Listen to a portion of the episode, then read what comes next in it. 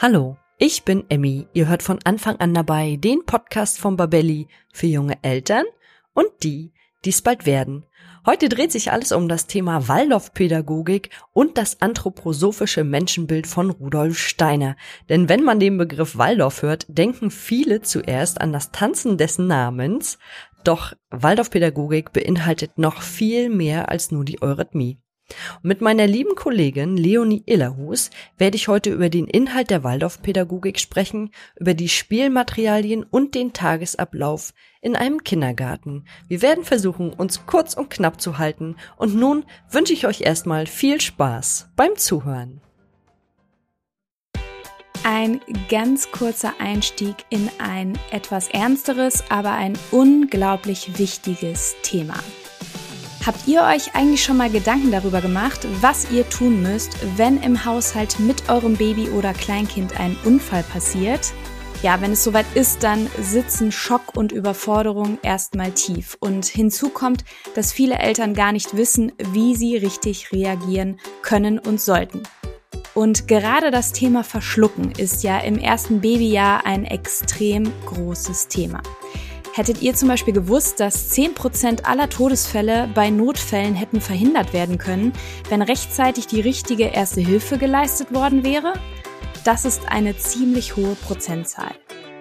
Wir von Babelli empfehlen deshalb allen Eltern die Teilnahme an einem Erste-Hilfe-Kurs, der auf Babys und Kinder spezialisiert ist. Und einen solchen Kurs bieten wir bei Babelli als Online-Videokurs an. Ihr könnt unseren Kurs gemeinsam absolvieren, wo und wann es für euch passt und ihr lernt in diesem Kurs wirklich alles, was in Bezug auf die Erste Hilfe am Baby und Kind wichtig zu wissen ist. Unser Kurs wurde von zwei Kinderärzten erstellt, die sicherstellen, dass das vermittelte Wissen an euch vor allem korrekt, konkret und auch aktuell ist.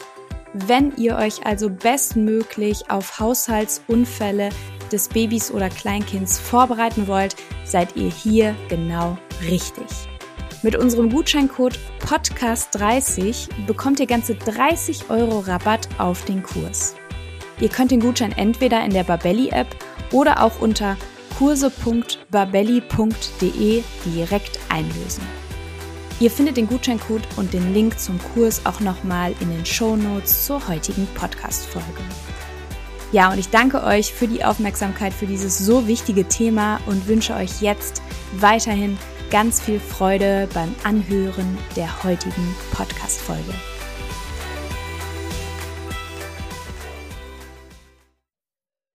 Ja, hallo und herzlich willkommen zu einer neuen Folge von von Anfang an dabei. Heute mit dem Thema Waldorfpädagogik.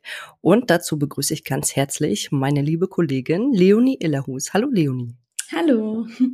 Wir haben ja schon mal einen Podcast gemeinsam gemacht und für diejenigen, die ihn vielleicht nicht gehört haben, wäre es ganz schön, wenn du dich noch mal kurz unseren Zuhörenden vorstellst.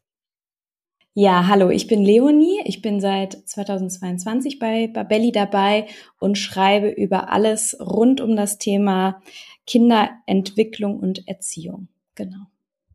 Genau, und wir beide wollen uns ja heute über die Waldorfpädagogik unterhalten und mal einen kurzen Überblick über Inhalt und Umsetzung geben, ohne da eine Wertung reinzulegen, ähm, obwohl wir beide sehr positive Erfahrungen gemacht haben im Waldorf-Bereich. Trotzdem wollen wir heute einfach unseren Zuhörenden mal erklären, wie funktioniert denn die Waldorfpädagogik und was ist eigentlich deren Inhalt. Und deshalb frage ich gleich mal zu Beginn, viele wissen, ja, dass die Waldorfpädagogik von Rudolf Steiner stammt, von dem Österreicher. Und kannst du uns zu Beginn vielleicht kurz den Kern der Waldorfpädagogik erklären? Also so vielleicht so fünf grundlegende Dinge. Ja, genau. Also vorab schon mal, wir äh, beziehen uns auf den Kern der Waldorfpädagogik in Bezug auf Waldorf Kindergärten, denn die Waldorf Schulpädagogik ist nochmal ein ganz anderer Bereich. Genau, wobei der Kern derselbe ist. Allerdings ist das Werk von Rudolf Steiner so umfassend, dass, dass es äh, ganz schön schwierig wird, sich da jetzt kurz zu fassen, aber ich gebe mein Bestes. Also viele Zuhörerinnen und Zuhörer wissen das vielleicht, dass Rudolf Steiner 1919 die Waldorfschulen gegründet hat, nach langjähriger Forschung und hat sie unter dem Besitzer der Waldorf Astoria Zigarettenfabrik Emil Molt vertrieben für die Arbeiterkinder in Stuttgart. Und ein Motto von Rudolf Steiner ist zum Beispiel, es gibt schon einen guten Aufschluss, das Kind in Ehrfurcht empfangen, in Liebe erziehen und in Freiheit entlassen. Und ähm, charakteristisch für die Waldorfpädagogik ist, dass sie der anthroposophischen Lehre unterliegt. Also Rudolf Steiner hat sich in seiner Waldorfpädagogik äh, einer anthroposophischen Weltanschauung bedient, die dort Anklang findet. Und ähm, er hat den Menschen als Mittelpunkt dessen gesehen, der mit allen Sinnen seinem Leib in der Natur und mitsamt seiner Fähigkeiten sich erfahren soll. Und äh, Steiner geht in seinem Werk auch immer wieder auf die geistige Welt ein. Das ist sehr charakteristisch, würde ich sagen, für die Waldorfpädagogik, dass er die dingliche und materielle Welt, die wir kennen, mit der geistigen Welt zusammenführt in seiner Theorie. Genau, du hast ja jetzt so nach fünf Aspekten gefragt. Was auf jeden Fall vielen vielleicht auch schon ein Begriff ist, ist die rhythmische Struktur der Waldorfpädagogik. Also das bezieht sich auf die Jahreszeiten, auf die, den Tages- und auf den Wochenablauf in Waldorf-Kindergärten zum Beispiel und dass die Bildungsbereiche in der Waldorfpädagogik alle Sinnesbereiche ansprechen sollen, damit das Kind ein tiefgreifendes Interesse an der Welt erhält durch die Nachahmung von den Personen, die dort in der Kita tätig sind und Selbstbestimmtheit erlangt. Das war jetzt sehr komplex, aber ich hoffe verständlich. Ich habe dazu auch noch mal ein Zitat gelesen von ihm, nämlich hat er gesagt, Rhythmus trägt Leben. Und das ist sehr charakteristisch, das hast du gerade schon gesagt, auch die Jahreszeiten, das im Kindergarten wird da sehr großen Wert drauf gelegt, auf die Jahreszeiten und man geht quasi mit der Natur durch das Jahr und das ist sehr, sehr speziell und sehr spezifisch auch für die Waldorfpädagogik. Lass uns doch als nächstes mal über die Umsetzung sprechen. Gerne. Ja, also charakteristisch ist auch da bei der Umsetzung zuallererst das Spielzeug, was in Waldorf-Kindergärten dort ist. Und ähm, ja, es wird sehr viel mit Holz gearbeitet, viel mit Holzmaterialien, mit Muscheln, mit Tüchern, mit Steinen. Außerdem wird sich auch sehr viel mit der Ernährung beschäftigt. Also die Kinder lernen früh an den Mahlzeiten, an der Vorbereitung der Mahlzeiten teilzuhaben, weil gemeinsam gebacken wird oder das Frühstück vorbereitet wird. Und hier erkennt man schon ein Muster daraus, auf, äh, auf was sich Rudolf Steiner bezogen hat in seiner Theorie. Und zwar, die Sinne sollen durch das Spielzeug und durch die Materialien angesprochen werden. Und deswegen haben die Kinder in Waldorf-Kindergärten sehr viele Naturmaterialien für das Spiel, die hinzugezogen werden. Und ähm, genau, dann das ist vielleicht auch sehr vielen bekannt, wird auch bereits im Waldorf Kindergarten die Eurythmie als Bewegungskunst äh, genutzt. Klassischerweise stellt man sich Kinder vor, die ihren Namen tanzen. Genau, wir versuchen jetzt nochmal einen anderen Blick auf die Eurythmie zu werfen. Und zwar geht es bei der Eurythmie darum, dass der Mensch sein inneres Erleben über die rhythmische Bewegung äußert. Und das äh, wird in Waldorf Kindergärten erstmal angeboten und im Rahmen des rhythmischen Tages im Morgenkreis, da gehe ich gleich auch nochmal drauf ein, äh, schon etabliert, so dass die Kinder schon mit der Eurythmie, mit dieser Bewegungskunst in Berührung kommen. Hm, du hattest das gerade schon angesprochen. Das ist ja ganz oft so, wenn man von Waldorfpädagogik erzählt oder man kommt irgendwie darüber ins Gespräch, dann hört man ganz oft den Satz, ach, die tanzen doch da nur. Oder die tanzen ihren Namen. Das ist ja immer so dieses ganz klassische Zitat, was man dann immer hört. Aber da gehen wir ja gleich nochmal drauf ein, das hast du gesagt. Und ich wollte auch nochmal sagen, mit dem Spielzeug, ich habe ja nun selber mein freiwilliges soziales Jahr im Waldorf Kindergarten gemacht.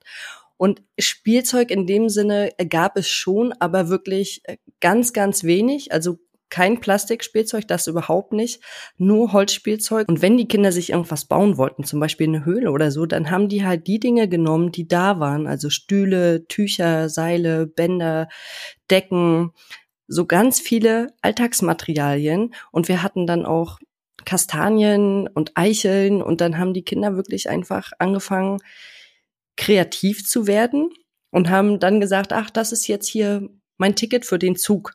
Genau, sie haben denen einfach eine neue Bedeutung gegeben und das war sehr, sehr schön. Und weil du das gerade mit Vorbild und Nachahmung angesprochen hast, in dieser Einrichtung gab es auch eine Küche und die Köchin hat jeden Tag wirklich exzellentes, tolles Essen gekocht und hat die Kinder dann auch, wenn sie in der Küche waren, auch ähm, haben die auch ganz oft gefragt, können wir helfen, dürfen wir mitmachen? Und dann saßen ganz oft bei ihr in der Küche vier, fünf Kinder, die dann mitgemacht haben und die einfach auch Lust darauf hatten. Nicht, weil sie gefragt wurden, sondern es kam von ihnen selbst, aus ihrem Inneren heraus. Und darum geht's ja eigentlich auch in der Waldorfpädagogik, dass die Kinder das machen, weil sie es gerne machen wollen und weil sie es einfach sehen bei den Erwachsenen. Richtig, ja. Ganz kurze Unterbrechung von meiner Seite. Ich bin Leonie aus dem Podcast-Team von von Anfang an dabei. Und diesen Podcast, den gibt es mittlerweile seit 2020 und wir sind unglaublich stolz auf ihn, denn wir stecken jeden Monat ganz viel Zeit, Leidenschaft und Herzblut in dieses wunderbare Projekt und wir erreichen damit monatlich über 20.000 HörerInnen. Das ist wirklich eine ganze Menge. Und trotz unserer großen Hörerschaft haben wir immer noch sehr wenig Bewertung von euch bekommen. Und das, das darf sich nun auf jeden Fall ändern.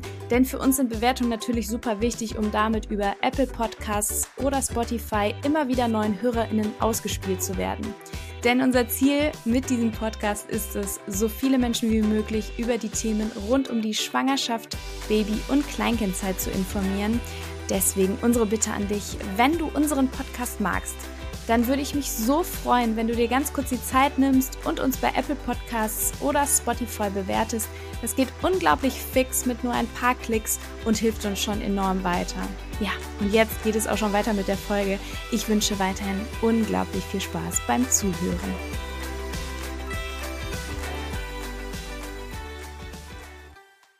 Jetzt würde ich gerne nochmal auf den Morgenkreis kommen. Den hattest du ja schon mal angesprochen. Wie genau funktioniert das denn?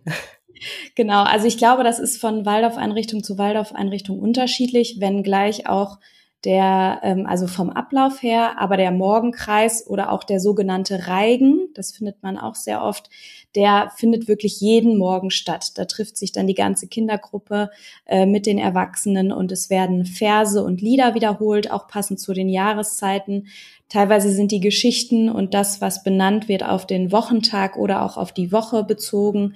Also das Medium der Wiederholung wird sehr, sehr viel genutzt in diesem Morgenkreis, so dass die Struktur vorgegeben wird. Wir befinden uns in dieser Jahreszeit. In dieser Jahreszeit passiert in der Natur Folgendes und das Ganze wird unterstützt durch Geschichten, Lieder, Reime, durch alles, was rhythmisch diesen Bildungsbereich unterstützt. Ich kann daher auch noch mal ganz kurz erzählen, wie ich, ich ähm, war ja bei den ganz Kleinen und eigentlich fängt der Waldorf-Kindergarten ja in der Regel so ab drei erst an. In der Einrichtung, in der ich war, ging es schon so ab anderthalb, zwei los. Und dann war ich auch bei den ganz Kleinen, so bei den zwei, dreijährigen. Und wir haben wirklich jeden Morgen den gleichen Morgenkreis gemacht. Klar hat man noch mal so ein, zwei Lieder vielleicht verändert, aber das hat gedauert, bis wir dann was Neues aufgenommen haben. Also wir haben bestimmt immer so vier bis sechs Wochen den gleichen Morgenkreis gemacht und das war für die Kinder war das einfach toll. Die wussten, was kommt, die waren dann immer schon ganz aufgeregt. Ah, jetzt gleich kommt das Lied oder jetzt gleich sprechen wir nochmal den Vers und es war wirklich eine sehr, sehr schöne Umsetzung. Kannst du uns denn nochmal die Vorteile der Waldorfpädagogik erklären? Ja, also die Vorteile sind auf jeden Fall die Bildungsbereiche, die angesprochen werden, weil die sind in der Waldorfpädagogik ähm, sehr vorherrschend und das sind die musisch-künstlerischen, rhythmischen und handwerklichen Bildungsbereiche und natürlich der sehr große Bezug zur Natur. Das Kind wächst in, im Rahmen einer Kindertageseinrichtung mit Waldorfbezug wirklich in der Natur auf und erlebt sich im Rahmen der Natur. Und durch die Rhythmik des Tagesablaufs und des Wochens- und Jahresablaufs hat die Waldorfpädagogik bestimmte Spielregeln, in denen sich die Kinder aber frei entfalten sollen, um diese selbstbestimmte, diese selbstbestimmten Erfahrungen machen zu können. Und äh, was auch sehr, sehr besonders ist, würde ich sagen, ist der Aspekt der Fantasie. Also das Vorstellungsvermögen der Kinder wird durch dieses freie Spiel, was möglich ist, sehr stark gefördert und die Kinder haben durch die Materialien, die vor Ort sind, sowie durch den Tagesablauf die Möglichkeit, ihrer Fantasie freien Lauf zu lassen und sich selber auch äh, schöpferisch zu erleben, wie du eben schon auch gesagt hast, indem sie etwas bauen oder sich Geschichten ausdenken oder was, was auch immer. Und das ist auf jeden Fall sehr typisch für die Waldorfpädagogik im Kindergartenbereich, würde ich sagen. Ja, und was mir noch eingefallen ist, die Waldorfpädagogik wertet auch nicht, weil du gerade von dieser von diesem fantasievollen Aspekt erzählt hast. Ich kann mich noch dran erinnern, das war gleich am Anfang von meinem freiwilligen sozialen Jahr. Da kam ein Mädchen an und sagte: "Guck mal, wie findest du mein Bild?" Und ich habe erst mal nichts gesagt. Und dann kam gleich die Erzieherin dazu und, und hat sie angeguckt und hat gesagt: "Gefällt es dir denn?" Und dann habe ich gefragt, macht ihr das immer so oder wie, wie geht ihr damit um? Dann sagt sie, ja, wir bewerten das nicht, was die Kinder machen. Wir möchten eher, dass die Kinder sich selbst eine Meinung über ihr Bild bilden können. Also dass es quasi aus ihrem Inneren herauskommt. Und das fand ich auch sehr, sehr schön. Jetzt hast du gerade die Vorteile gesagt mit der Kreativität und auch mit der Naturverbundenheit. Jetzt hört man ja auch immer wieder ziemlich viel Kritik an der Waldorfpädagogik und deswegen möchte ich an dieser Stelle ganz kurz mal über die Nachteile sprechen. Ja. Ja, also ähm, Rudolf Steiner hat ja, wie gesagt, 1919 das Konzept entwickelt und er ist verstorben, bevor das Waldorf-Schulkonzept seine zwölf Jahre durchlaufen hat. Das ähm, gilt es an dieser Stelle auf jeden Fall zu beachten, denn Steiners Schriften sind sehr, sehr komplex und darin finden sich auch teilweise sehr rassistische Aussagen und auch diskutable Aussagen, wo sich 2020 aber der Bund der freien Waldorfschulen schon von distanziert hat.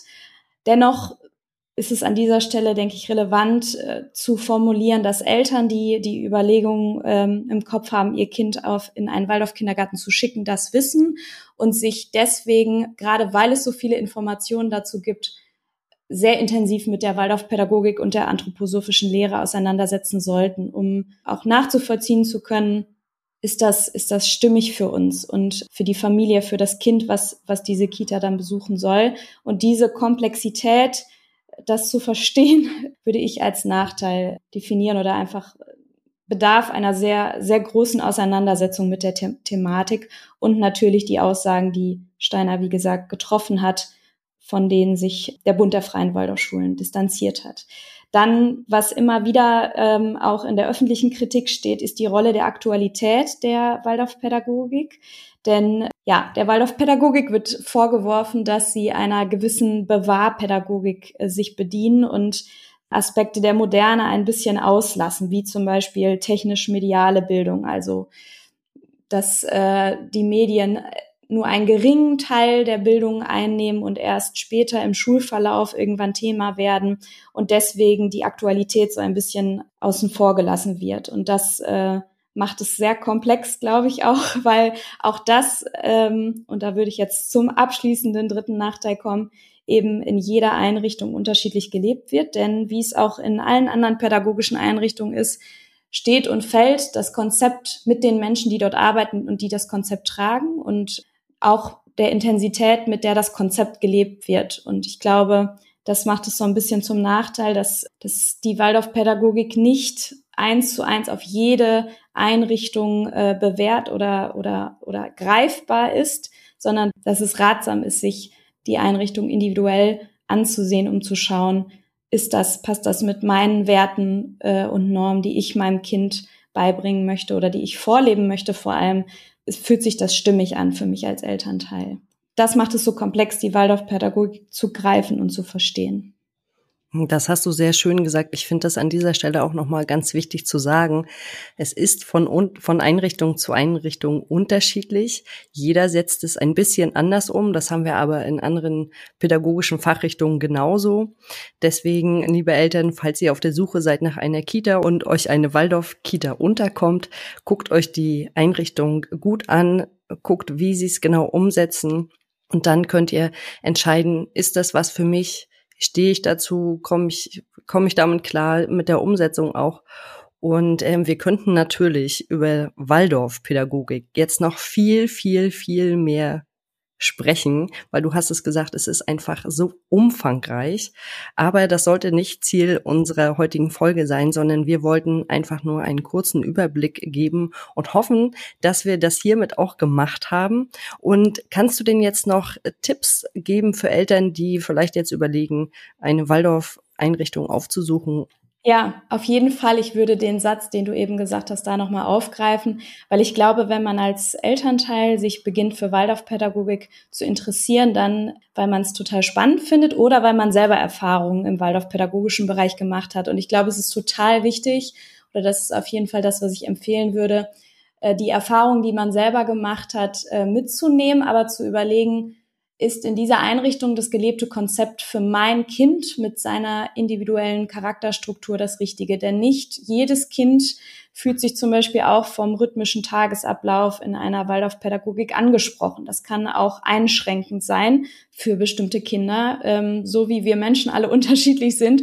so benötigen wir auch unterschiedliche Konzepte oder pädagogische Ansätze, um zu wachsen und Erfahrungen zu machen. Deswegen ist diese Art der Pädagogik nicht für jedes Kind stimmig. Und ich glaube, das gilt es als Elternteil einfach herauszufinden und wirklich zu schauen, was ist für mein Kind das Beste und ähm, sich wirklich ernsthaft damit auseinanderzusetzen. Und deswegen wollte ich nochmal deinen letzten Satz da mit einbeziehen, denn äh, sich mit Steiners Aussagen auseinanderzusetzen, sich mit der anthroposophischen Lehre auseinanderzusetzen und auch mit der Waldorfpädagogik als solches, finde ich sehr empfehlenswert, bevor man äh, überlegt, sein Kind in eine Waldorf-Kita zu geben und ähm, auch mit der Einrichtung in den Diskurs zu gehen, äh, wie bestimmte Aussagen Steiners im Kontext der gelebten Pädagogik aussehen, um sich wirklich sicher sein zu können, dass man die Werte, die dort gelebt und vermittelt werden, auch guten Gewissens unterstützen kann als Elternteil. Ja, das würde ich mit auf den Weg geben. Ja, das ist auf jeden Fall nochmal ein sehr, sehr wichtiger Aspekt. Ja, dann danke ich dir schon für das heutige Gespräch und dann hören wir uns demnächst bald in einem weiteren Podcast. Gerne. Vielen Dank. Bis dahin. Bis dann. Tschüss. Tschüss. Das war der heutige Podcast zum Thema Waldorfpädagogik und wir haben jetzt nochmal gehört, Waldorf ist doch weit mehr als nur das Namentanzen. Es geht um Rhythmus, Natur und auch um die Vorbildsfunktion der Erwachsenen. Und falls ihr jetzt noch weitere Informationen braucht, gibt es unzählige Seiten im Internet, auf denen man sich zu diesem Thema belesen kann. Und wenn euch der Podcast gefallen hat, dann abonniert ihn bei iTunes, Spotify oder wo immer ihr unseren Podcast hört um keine neue Folge mehr zu verpassen.